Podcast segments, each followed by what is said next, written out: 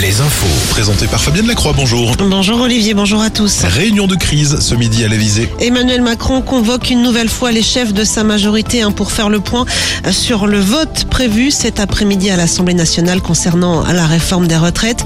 Le chef de l'État doit en effet euh, se prononcer sur le maintien ou non du vote ou sur le recours au 49-3 face à l'incertitude du vote de certains députés.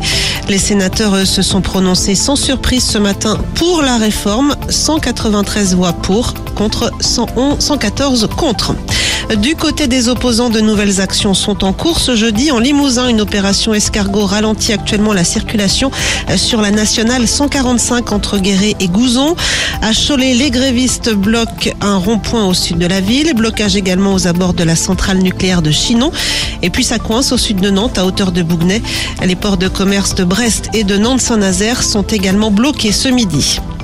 Autre mouvement de grève, celui des agents municipaux chargés de la collecte des poubelles à Angers.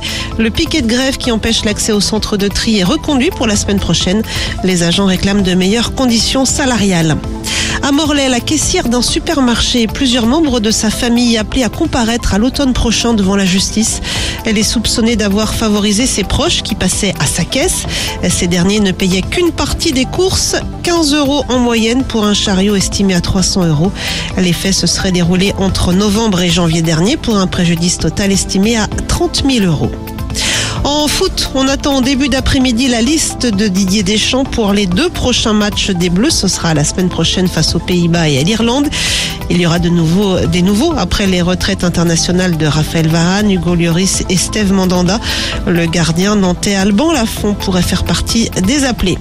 En handball, retour au championnat pour le HBC Nantes. Les Nantais jouent ce soir chez le voisin, c'est son Rennes.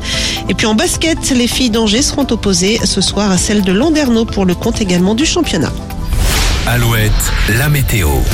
Ambiance printanière pour ce jeudi. Le soleil va briller cet après-midi sur les Pays de la Loire, le centre-val de Loire, le Poitou-Charentes et le Limousin.